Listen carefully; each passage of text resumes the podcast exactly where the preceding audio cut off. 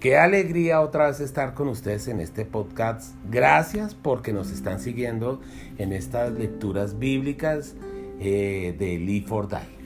Sí, estamos en Evangelio de Marcos. De verdad que los evangelios tienen tanta riqueza, nos enseñan a conocer de Jesús todo lo que Él dijo, nos enseñan doctrina, nos hacen, eh, nos dan advertencias de cómo vivir nuestra vida cristiana y sobre todo de qué es lo que el Señor quiere para cada uno de nosotros. Entonces, eh, vamos a sumergirnos en las escrituras. Sí, vamos a leer hoy una porción del Evangelio de Marcos capítulo 2 del versículo 18 hasta el 28. Finalizamos ese capítulo eh, y hay dos historias. Hay una pregunta sobre el ayuno y la otra una situación que se presentó que los discípulos recogían espigas, pero exactamente en el día de reposo, el día en que eh, pues el Shabbat eh, judío o hebreo y ese día no, pues era prohibido hacer cualquier acción. Pero bueno, eh, el Señor Jesús vino a hacer nuevas todas las cosas y realmente no, no se está no incumplió la ley en ese punto, pero bueno, lo vamos ahorita a mirar más de cerca. Quédate con nosotros.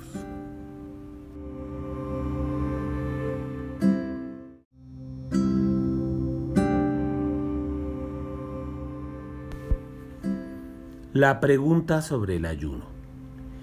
Y los discípulos de Juan y los de los fariseos ayunaban. Y vinieron y le dijeron, ¿por qué los discípulos de Juan y los de los fariseos ayunan? Y tus discípulos no ayunan. Jesús les dijo, ¿acaso pueden los que están de bodas ayunar mientras están con ellos el esposo? Entre tanto que tienen consigo al esposo no pueden ayunar. Pero vendrán días cuando el esposo les será quitado, y entonces en aquellos días ayunarán. Nadie pone remiendo de paño nuevo en vestido viejo. De otra manera, el mismo remiendo nuevo tira de lo viejo y se hace peor la rotura. Y nadie echa vino nuevo en odres viejos de otra manera, el vino nuevo rompe los odres y el vino se derrama y los odres se pierden. Pero el vino nuevo en odres nuevos se ha de echar.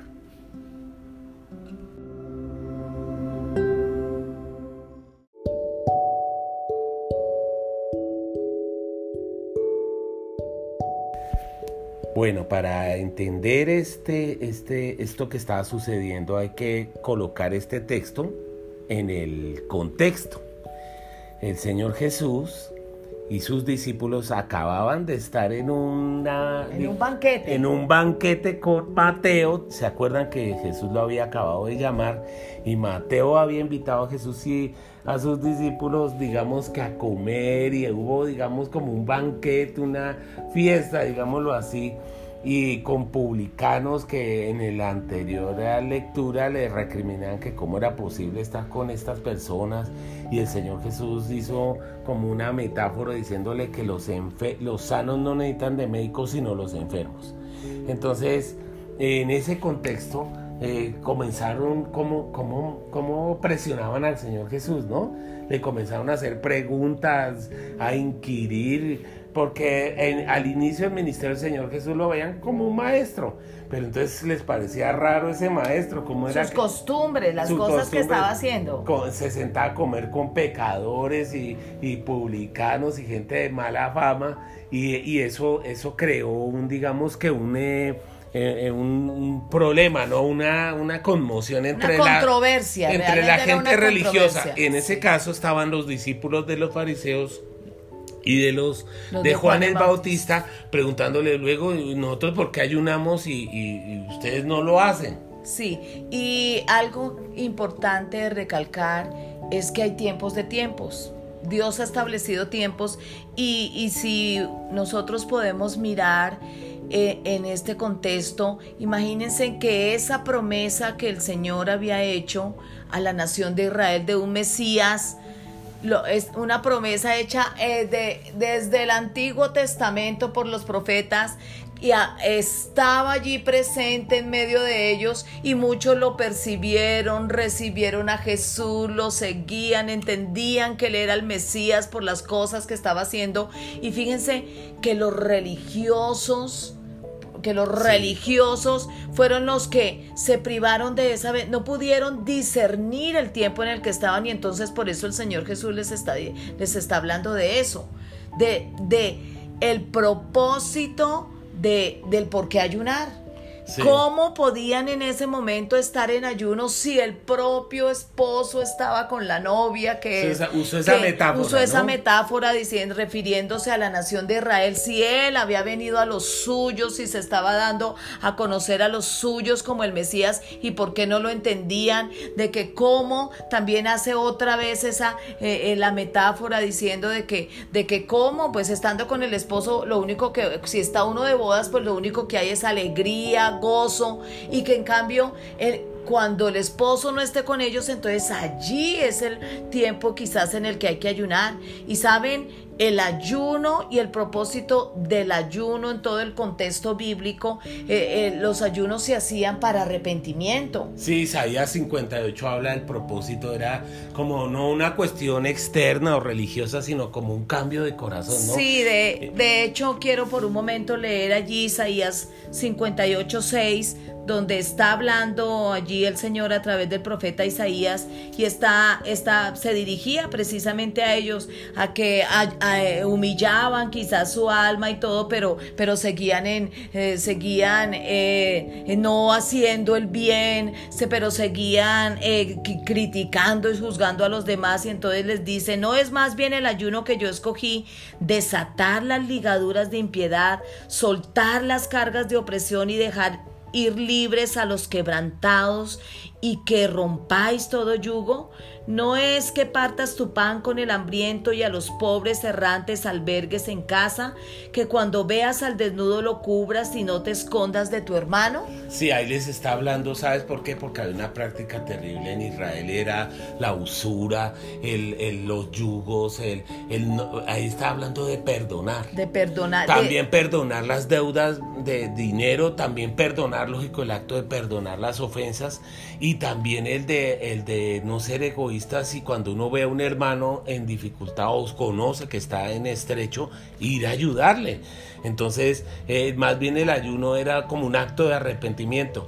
Pero también hay otra situación del ayuno que el mismo Señor Jesús como Moisés y Elías ayunó 40 días. Y fue eh, el Señor Jesús fue llevado por el Espíritu al desierto y fue como preámbulo de preparación para su ministerio. Entonces, pero ya no era ese tiempo y esa era la recriminación del Señor Jesús a, estos fariseos y a estos discípulos de Juan que no estaban reconociendo el tiempo en que estaban, estaban ciegos. Ellos habían cogido el ayuno como un tema religioso, más no lo que el Señor quería que entendieran que, que era un nuevo tiempo. Por eso el primer milagro que hizo el Señor Jesús fue transformar el agua en vino, como diciendo, eh, como las uvas de, de, de, Canaán cuando los dos espías trajeron ese eh, racimo de, uvas hay ese vino nuevo, Jesús es ese vino nuevo, ese nuevo tiempo, y ellos no lo reconocieron. Él, no estaba anulando el propósito del ayuno del Señor Jesús, sino que eh, es como lo que empezaste tú a hablar, de que no reconocieron el tiempo, estaban, fuera de foco, por decirlo así. Sí, fuera del tiempo, y por eso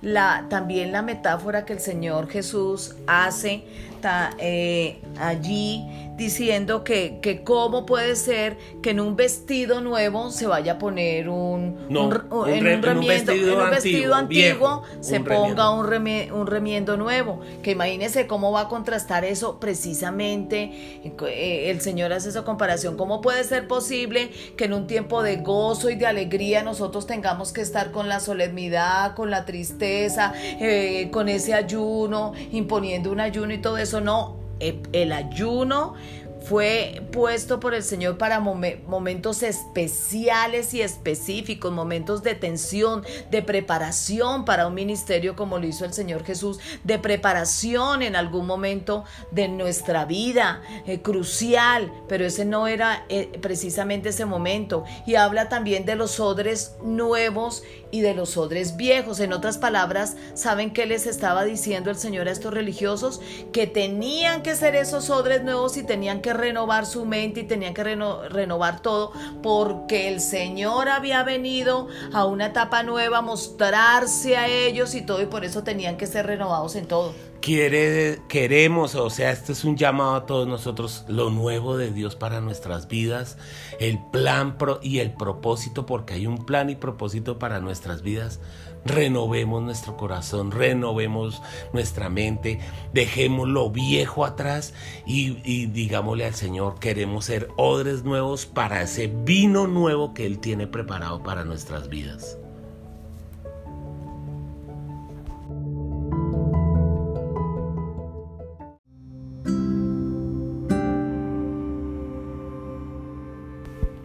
Los discípulos recogen espigas en el día de reposo. Aconteció que al pasar él por los sembrados un día de reposo, sus discípulos, andando, comenzaron a arrancar espigas. Entonces los fariseos le dijeron, mira, ¿por qué hacen en el día de reposo lo que no es lícito? Pero él les dijo, ¿nunca leíste, leísteis lo que hizo David cuando tuvo necesidad y sintió hambre, él y los que con él estaban, cómo entró en la casa de Dios siendo Abiatar sumo sacerdote y comió los panes de la proposición, de los cuales no es lícito comer sino a los sacerdotes, y aún dio a los que con él estaban? También les dijo, el día de reposo fue hecho por causa del hombre, y no el hombre por causa del día de reposo. Por tanto, el Hijo del Hombre es Señor aún del día de reposo.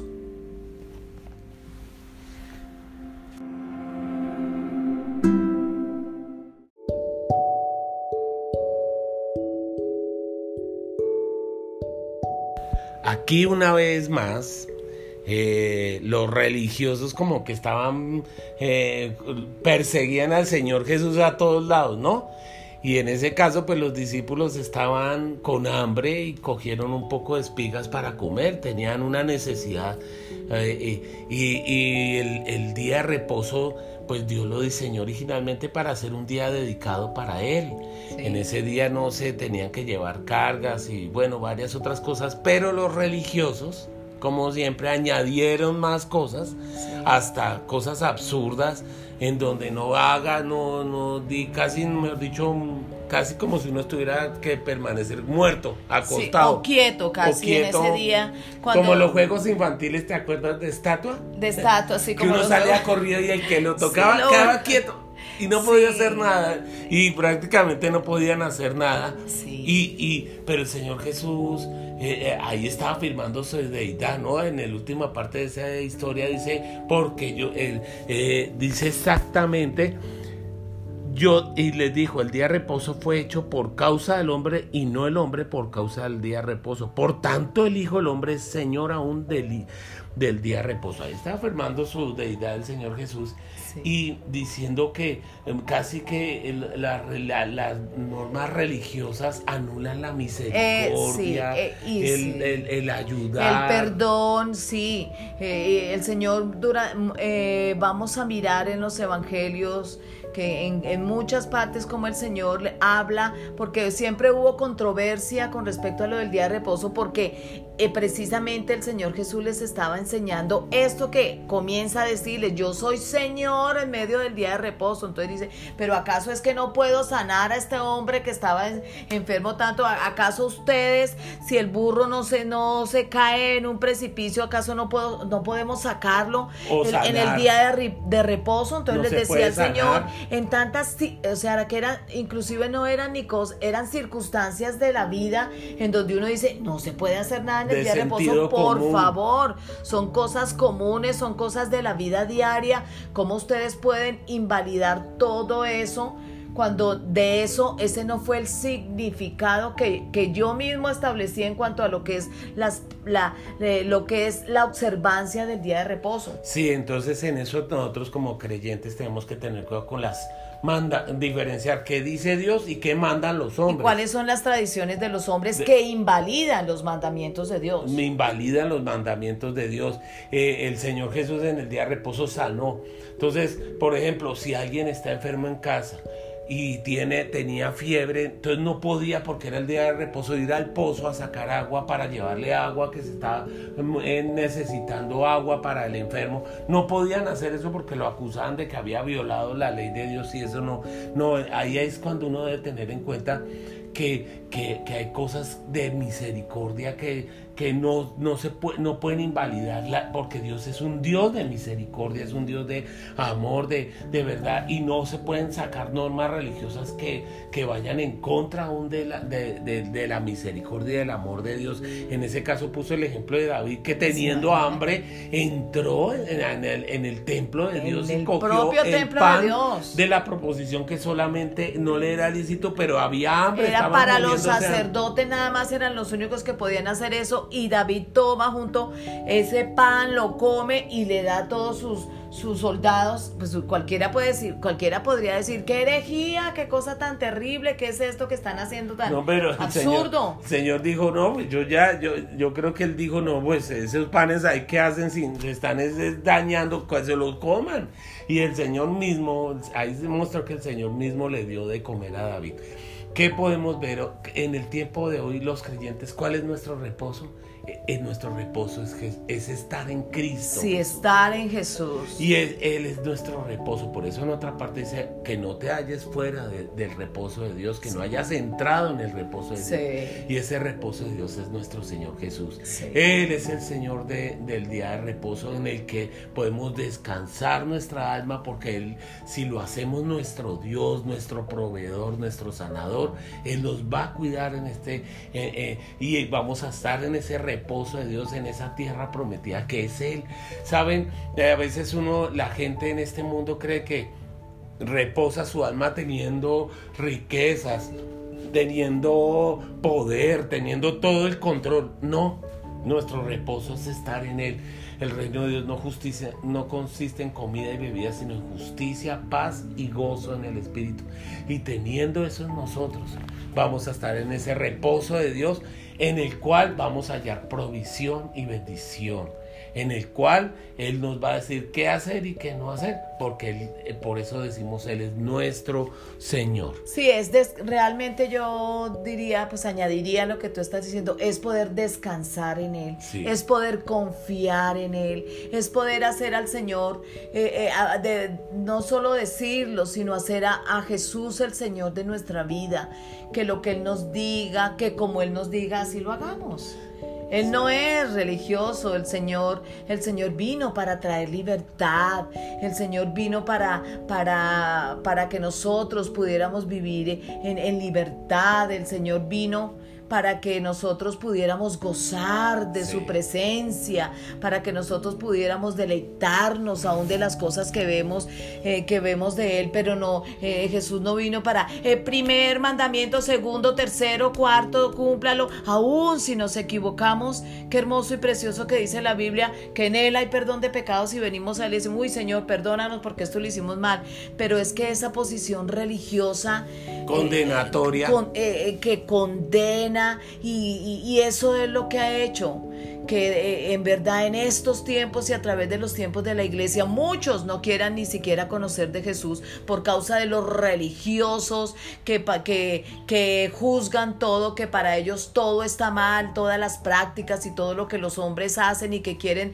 meter el cristianismo como si fuera una religión y entonces normas estrictas y haga esto y no... Claro que el Señor nos dejó unos mandamientos para cumplir, claro que debemos practicar y poner por obra su palabra, pero, pero no de, de esa manera como tan arbitraria y tan sin, y, tan sin misericordia, que aún el propio Señor dijo que, que quería obediencia más que sacrificios y misericordia más que todos los holocaustos y todo. Y eso, eh, en eso fue lo que el Señor en ese momento específico y creo que a través de los tiempos nos está diciendo, por favor, no vuelvan la vida cristiana ni el cristianismo una religión, una religión porque nosotros no somos una religión.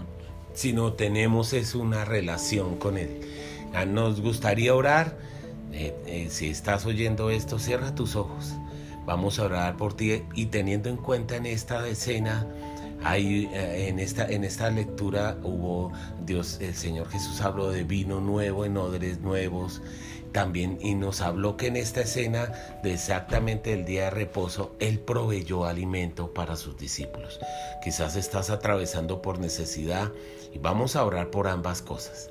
Cierra los ojos, vamos a orar. Padre, eh, te pedimos, Señor, haznos odres nuevos para recibir lo nuevo que tú tienes para nosotros. Renunciamos a toda eh, a todas cosas del pasado que nos impiden recibir o ver lo nuevo que tú tienes para nosotros. Y también, Señor, eh, queremos estar en tu reposo. Necesitamos tu provisión para nuestras vidas y, y te rogamos, Señor, que nos proveas ese pan que necesitamos hoy, Padre. En el nombre de Jesús. Amén.